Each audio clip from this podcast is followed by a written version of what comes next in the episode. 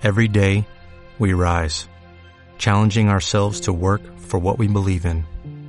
At U.S. Border Patrol, protecting our borders is more than a job, it's a calling.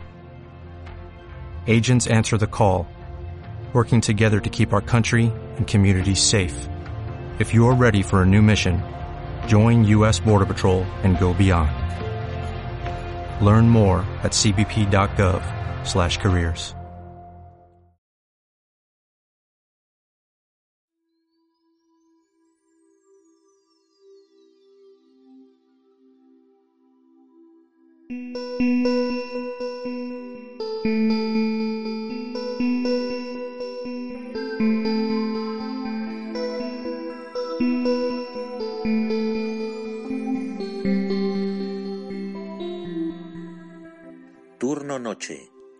programa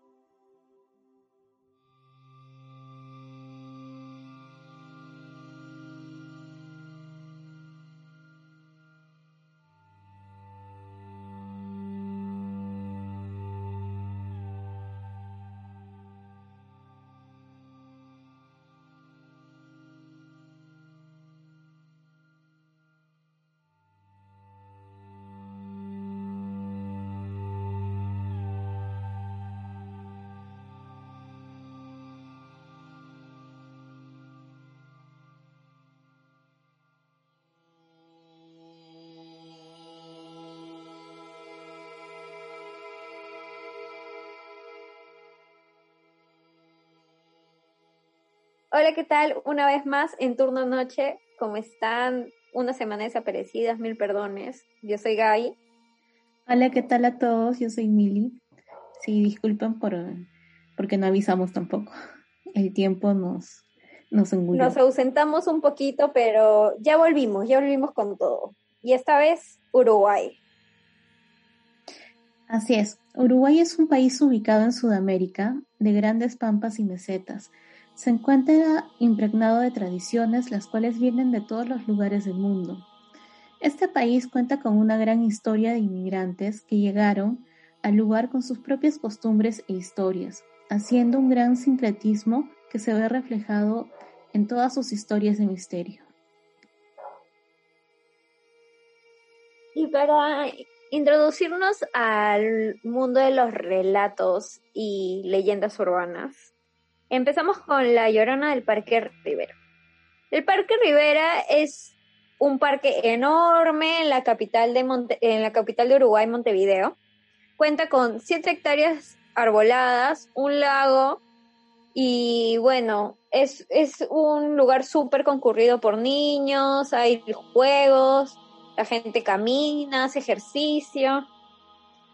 Eh, ahí es donde se puede disfrutar este, de un buen día al aire libre, ¿no? Eh, pero también cuentan las historias de que este bosque tiene un, un lado macabro, ya que con la llegada de la noche, el sitio comienza a transformarse en un escenario escalofriante, pues aseguran que ahí está la llorona.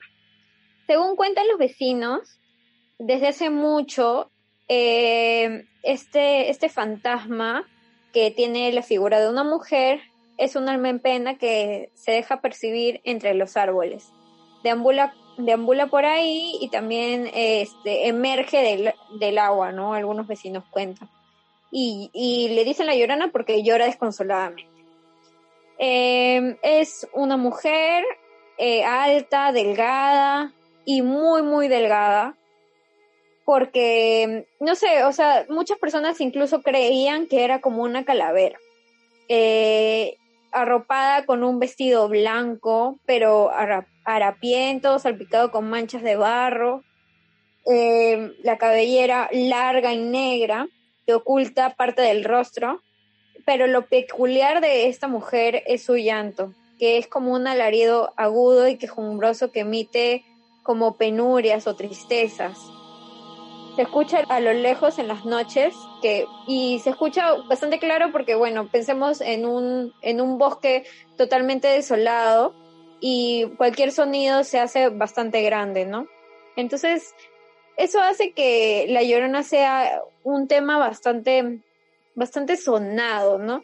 Porque hay varias personas que hablan de que existe. Entonces, habrá, en realidad debe haber lloronas en todos, en todos lados de, de, Latinoamérica, porque en realidad es un personaje bastante eh, conocido y repetitivo, ¿no? ¿Qué opinas, Mili? Sí, es una historia que siempre se, se da en muchos países, ¿no? En muchas eh, culturas, y creo que también las más conocidas son la, la de México, ¿no? Que siempre hablan de una llorona, que se remontaba, creo, a cuando, a la época de la conquista, de cuando llegaron los españoles, dice que se empezó, y hubieron batallas, empezó a escuchar la voz de una mujer que decía, ay, mis hijos, refiriéndose el lamento a, la matanza de todos los indígenas del lugar. Así es. Incluso hay canciones. Es, es un, en realidad es como, mm, así, como una figura cultural de Latinoamérica, ¿no? Es como algo bastante genérico. Sí, sobre todo en Latinoamérica, no sé si en otros países en Europa, la verdad. Sí, sí, sí. Cuéntenos en los comentarios. Y bueno, continuamos con Clarita, Quinta García de Zúñiga, en, que se encuentra en Montevideo. Explicamos un poco. Existe una vieja casona que el, en, en, la actualidad es un museo, el Museo de Bellas Artes, Juan Manuel Blanes. Cuando cierra eh, las puertas al público en la noche, ocurren algunos sucesos de los cuales no hay explicación. Por ejemplo, los empleados y los guardianes refieren que escuchan ruidos en los pasillos, en el sótano y se ven sombras moviéndose de un lado a otro. Se cree que es el fantasma de Clara García de Zúñiga, o como la conocen, Clarita quien era la antigua dueña de la casa y es protagonista de esta leyenda urbana que es súper conocida en Uruguay. Mm, o sea, mm, no sé cómo podríamos decirlo. Es como acá en el Perú hablar, no sé, de las líneas de Nazca o hablar netamente la llorona mexicana, ¿no? Es así de conocida. Dentro de esta casa antigua que fue construida en el siglo XIX se desarrolló una historia bastante cruel, triste e injusta en Uruguay toda esa historia tiene que ver con un cuadro que es el centro de todas las actividades o de la mayoría, el cuadro de Clarita. Se dice que quien se para junto a él tiene la sensación de que no está solo y también se asegura que los que lo muevan sufrirán algún tipo de accidente. Incluso ha llegado a decirse que los funcionarios del museo optaron por no tocarlo, porque cada vez que lo sacaban de su sitio algo malo pasaba. Fue pintado por Juan Manuel, cuando ella tenía seis años de edad. Es indudable que entre los enigmas que ocurren en esta casona se destacan aquellos que tienen que ver con el cuadro de Clarita. Parece que este cuadro quiere indicar que ese es su lugar, a la entrada, recibiendo a los visitantes. No hay que olvidar que esa casa era nada más ni nada menos que su propio hogar. Así es, Gaby, pero lo que mucha gente no conoce es que este cuadro tiene un secreto. Eh, y es la mirada de la niña, ya que Juan Manuel Blanes, cuando lo pintó, pintó dos caras de Clarita. Em, primero eh, pintó un lado donde se puede vislumbrar eh, la cara de la niña que em, está algo triste o apática, tiene un gesto em, que da esa sensación. Sin embargo, en el lado izquierdo se puede ver que su rostro está enojado. Las diferencias pueden apreciarse em, sobre todo en las cejas, en el color de los ojos, ya que el de la izquierda es negro y el de la derecha es de color marrón claro. También se puede eh, ver esto en la nariz y en la boca, donde un labio es más eh, grande que el otro. Bueno, este cuadro se encuentra ligado a una gran cantidad de historias y de historias paranormales sobre todo. Cuentan que en las tardes y en las noches se ve a una mujer em, recorriendo toda la casa. Los trabajadores y las personas eh, que hacían a veces pasantías solo de fines de semana mm, relatan que andaban eh, por el museo siempre acompañados y si tenían que bajar al baño de donde van los trabajadores tampoco lo hacían solos. Bueno, todo esto eh, se remonta a la historia de Clarita, de quién fue. Ella fue obligada a casarse a los 14 años con un hombre de 36 años y desde los 9 ya estaban concertando su matrimonio. Se cuenta que ella era una mujer muy liberal, desde muy joven, desde adolescente, y para la época esto se veía mal, ya que rompía algunos esquemas y era muy rebelde, por lo que su esposo decidió declararla incapaz y con demencia para que no administre sus bienes. Dijo que tampoco podía convivir con las personas, ya que eh, socialmente no, no se adaptaba. En el piso superior de la casa construyó un altillo en donde se la mantuvo reclutada, mientras que toda su familia disfrutaba de sus bienes. Para subir este altillo había una escalera que se encontraba en la parte del servicio. Además no tenía ventanas, solo unas rendijas por donde entraba la luz. Así es que Clarita se encontraba eh, totalmente sola. Y así vivió recluida por muchos años. Es por esto que se piensa de que su fantasma continúa apresada eh, dentro de toda esta casa museo y que se deja mm, sentir o percibir algunas veces por la gente que va a visitar el museo y también por los trabajadores que están mucho más tiempo ahí. También se aparece a muchas historias que hay en los museos, eh, por ejemplo el que contábamos acá del Hotel Bolívar, ¿no? Y seguro cada país eh, de donde nos están escuchando también tienen historias similares en museos antiguos. Y también, y también pensemos que se asemeja, eh, escuchando a Mili y todo, se asemeja, se asemeja bastante a las historias de las princesas, de cómo las apresan y las, las controlan. Em, hasta, o sea, hasta tal punto, ¿no? Y es, es, es este es loco porque eso de ficción que tú lo ves y dices que es zafado de los huesos, e, es, lo que pasa, em, es lo que pasa y sigue pasando, ¿no? Y lo que pasó. Entonces, em, no sé, te, da un poco también, no solo hablando, dejando de lado lo de las leyendas urbanas, yo creo que es para reflexionar un poco de cómo es que se está viviendo, al menos en Latinoamérica, por este, porque de hecho nosotros vamos a paso lento comparado con países europeos o norteamericanos en cuanto a lo que son los derechos a la mujer, em, en cuanto a cómo, va, cómo se va deteriorando estos estereotipos, se va deteriorando el machismo.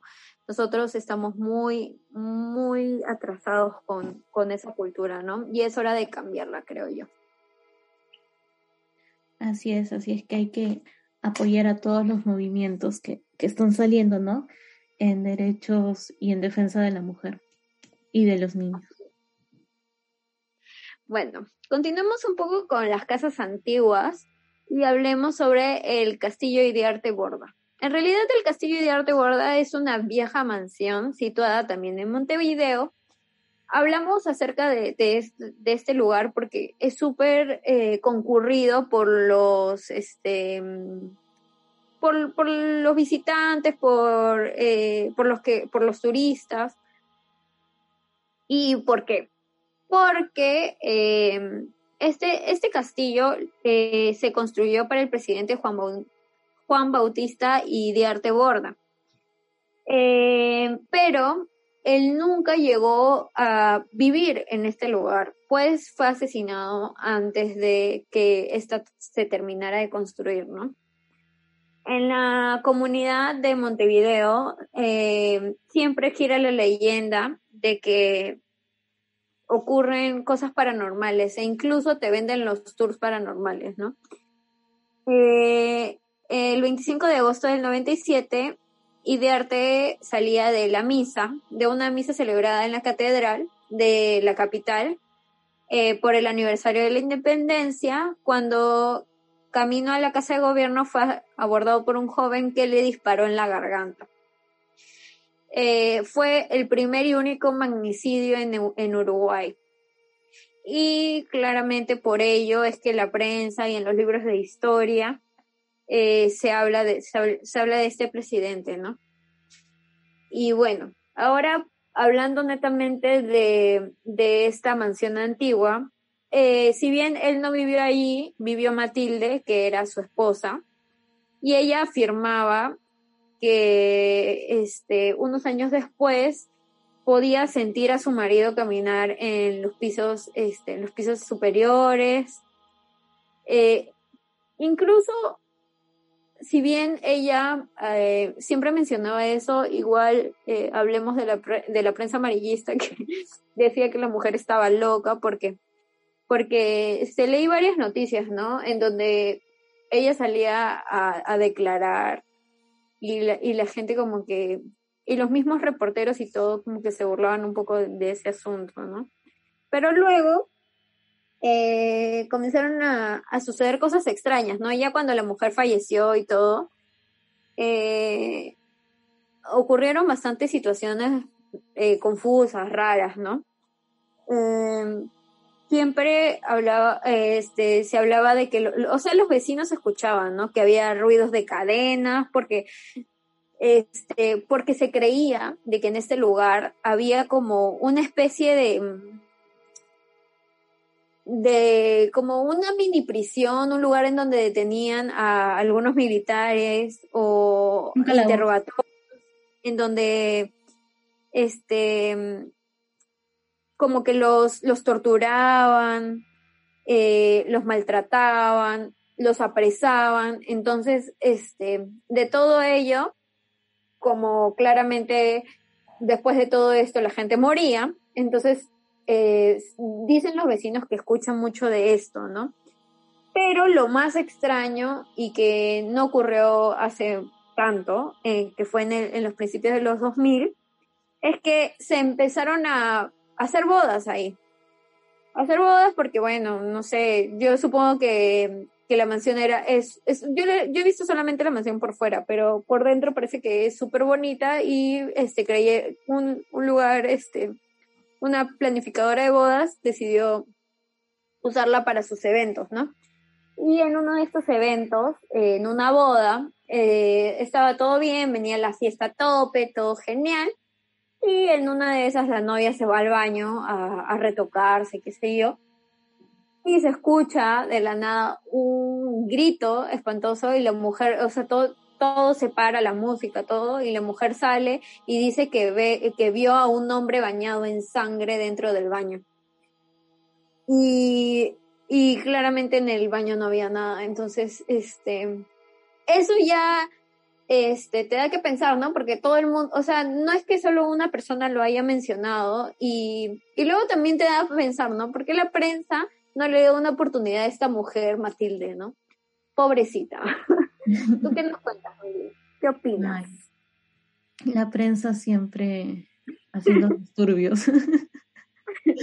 no. Pero sí, bueno, siempre en lugares donde ha habido este eh, grandes matanzas o sufrimiento ha quedado como una huella, ¿no? Que después en, el futuro, ¿no? años después se puede ver y la gente lo percibe como, esto, ¿no? Como fantasmas o como, ahora que, algo. Ahora que leía un poco sobre, sobre esta historia, me puse a pensar en cuántos lugares encuentras casonas antiguas, castillos, que nosotras hemos hablado, o sea, no llevamos tantos capítulos y la mayoría siempre tienen que ver con, con militares, con política, y, y, todo eso siempre termina en gente muerta que, que, trata de, de, representarse de alguna forma, ¿no? De, de manifestarse. Así es, de, de, hacerse oír, ¿no? Por, su, por su muerte que fue fuera de tiempo. Así es.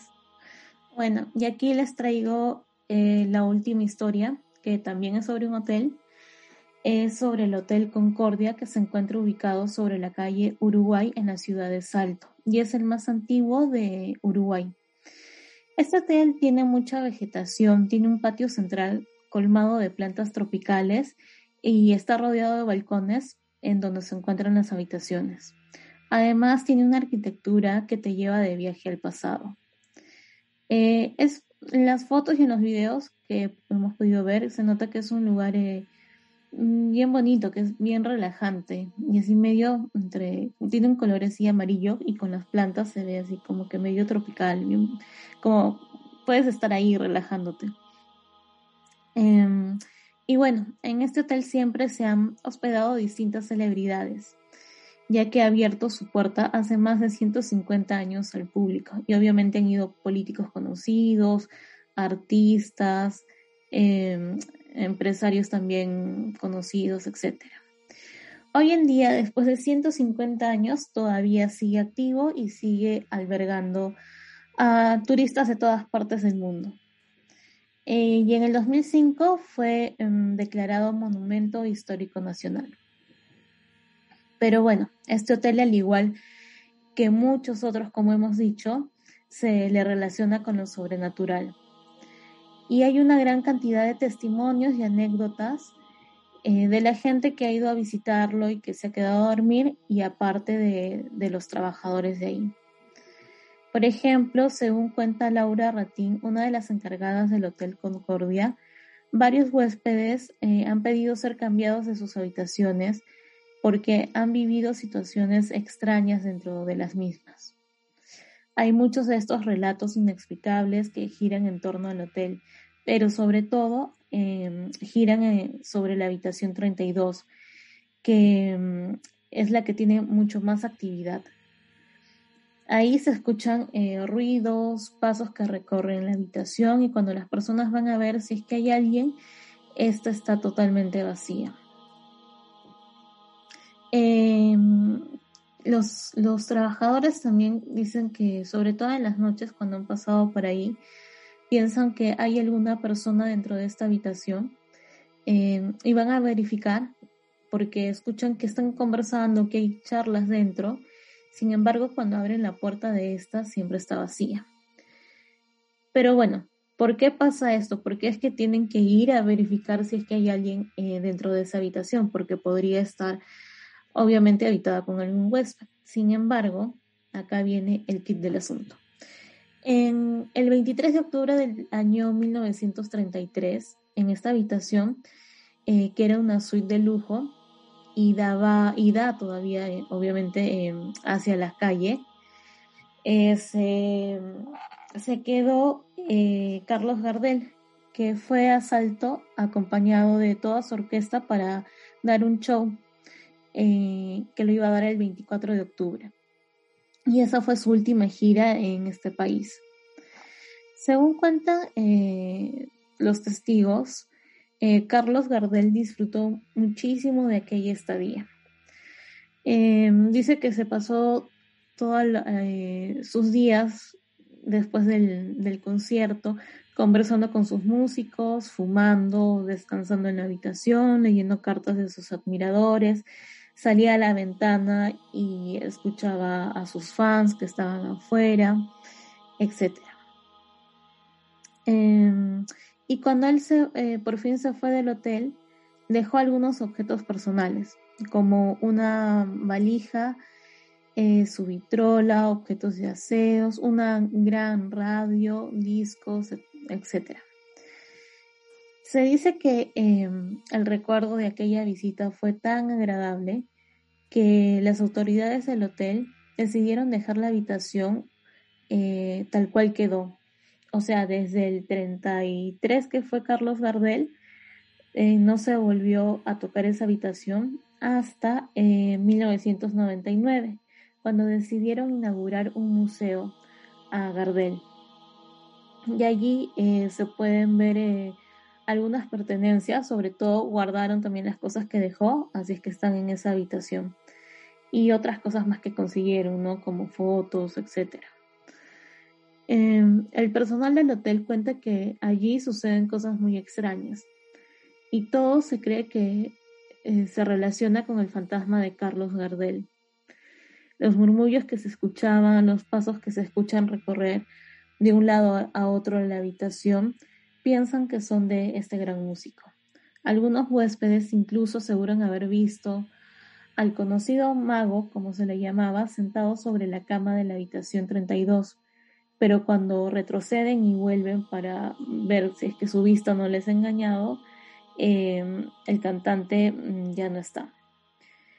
Eh, bueno, como decía, los trabajadores cuentan que hay murmullos, eh, también que se abren las puertas, que se escucha como arman y desarman un equipaje, las luces de la habitación se prenden, los, habitan los huéspedes que están alrededor de esa habitación escuchan cómo los resortes de la cama se mueven en la noche cuando ya está cerrada. Escuchan también eh, los tacos de madera de esos antiguos, cómo es que suenan cuando alguien está caminando ahí. Y hasta algunos aseguran haber escuchado eh, cantar a Carlos Gardel.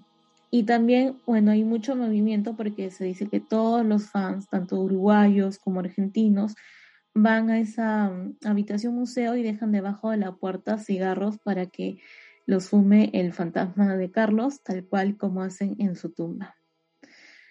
Y bueno, hay una, un relato de una turista, una joven turista que quiso sacar fotos al cuarto 32, sin embargo las fotos están prohibidas y cuando fue a averiguar y sacar los permisos para sacar fotos, eh, los, los trabajadores le dijeron que no. Pero esto no le iba a detener para poder tomar las fotos. Así es que la chica fue a la habitación y cuando está tomando las fotos de lo más normal con su celular, de pronto un trabajador, en medio de la tranquilidad del hotel, escuchó un grito. El trabajador que se encontraba en la primera planta acudió inmediatamente a la fuente de los gritos, y cuando llegó al tercer piso vio a la joven que se encontraba mirando de frente a la habitación, aún con el celular en la mano alzada, y se encontraba temblando. Este trabajador se acercó a indagar qué es lo que le había pasado y por qué había gritado, pero la vio tan asustada que entró a la habitación, se quedó parado en la puerta y vio en la habitación para ver qué es lo que estaba mirando la joven. Sin embargo, no había nada. Pero se percató que la chica miraba la pantalla de su celular. Y cuando él dirige su mirada también a la pantalla, vio a un hombre de traje y sombrero que se encontraba dentro de la habitación, pero solo lo podían ver desde el celular. El joven eh, trabajador también volvió a ver a la habitación y no veía nada. Y otra vez miró a la pantalla y veía la misma silueta. Este flotaba dentro de la habitación hasta que se acercó a la ventana y desapareció sin más. Aún hoy en día en el hotel se conservan copias de las fotografías que sacó la joven, en donde se puede ver la silueta de algo o de alguien. Y si es un alguien, presumen que es de Carlos Gardel. Otra visitante también eh, fue y tomó eh, fotos por fue con un grupo de amigos y tomaron fotos por todo el, el hotel en realidad.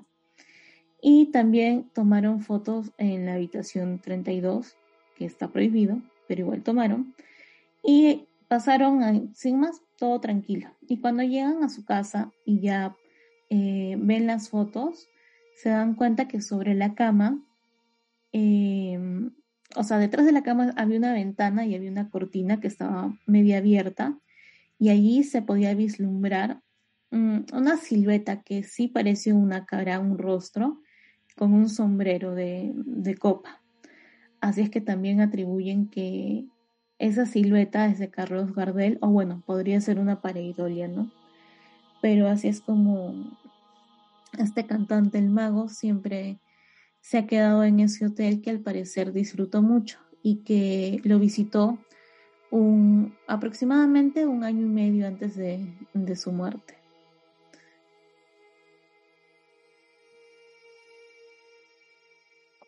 Bueno, esa, esa historia es como para, para los fanáticos de Carlos Gardel, por si quieren ir a visitarle al hotel.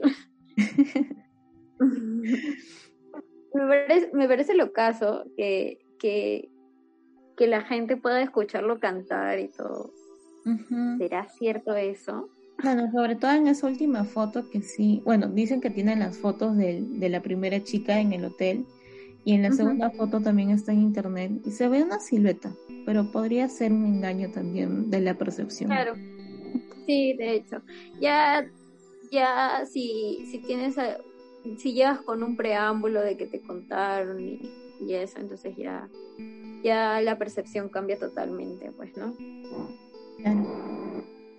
Y bueno, justo hoy día, hablando de Uruguay, acá dentro de una hora eh, juega, hay un partido de fútbol que es Perú-Uruguay. De las, de las eliminatorias, vamos Perú, si se puede todavía. Sigamos soñando, Qatar 2022. bueno, esperemos que, Carlitos Gardel también apoye a los uruguayos. Nada, esto ha sido, todo por, ha sido todo por hoy, chicos. Muchas gracias por, por la acogida de verdad y también gracias por la espera. E, esta, esta última semana no, nos olvidamos totalmente de ustedes. Mil disculpas. Eh, trataremos de que no vuelva a suceder. Sí, igual les vamos a ir contando un poquito de las cosas que hacemos y por las cuales nos estamos demorando en grabar y no tenemos tiempo. Sí, ya, ya, ya Mil está por terminar la carrera, yo tengo dos trabajos. Estamos un poco full, pero igual tratamos de cumplir con ustedes y cumplir con nosotras también, porque es algo que nos gusta. Así es, así es que si quieren escribir, comentar algo, ya saben, eh, ahorita al final aparecen las redes sociales y también se pueden suscribir en las diferentes eh, plataformas. plataformas y escribirnos ahí también en Evox sobre todo que se puede dejar comentarios. Así es. Los esperamos chicos con sus comentarios y nada, muchas gracias de verdad por porque nos siguen escuchando, porque están ahí todavía y nada, espero que espero que continúen con nosotras porque nosotros vamos a seguir. Chao. Que tengan buena noche.